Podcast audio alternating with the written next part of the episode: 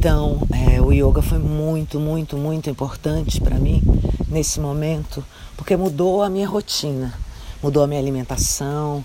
Então, claro que com hábitos saudáveis, eu fui passando por essa fase de uma maneira mais saudável.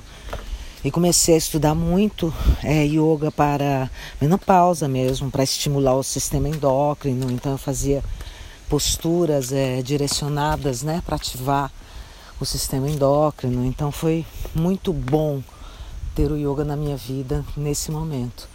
E alimentação, né, que eu mudei por causa do yoga, então eu passei a ser vegetariana, então a, a alimentação também ajudou muito.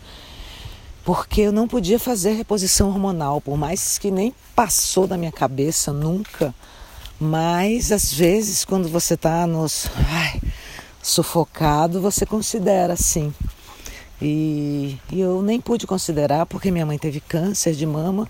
Então, quando você tem parentes muito próximos, é, não, não é recomendável. E a minha ginecologista não nem considerou essa possibilidade, que eu achei ótimo, porque aí eu senti que a minha decisão de não fazer a reposição hormonal estava sendo amparada pela ciência, entendeu? Então é, eu tinha uma, um amparo aí para a decisão que eu estava tomando. Né? Porque realmente é muito difícil. Você de repente para de ter hormônios e tua vida emocional, física, metabólica, espiritual vira de cabeça para baixo.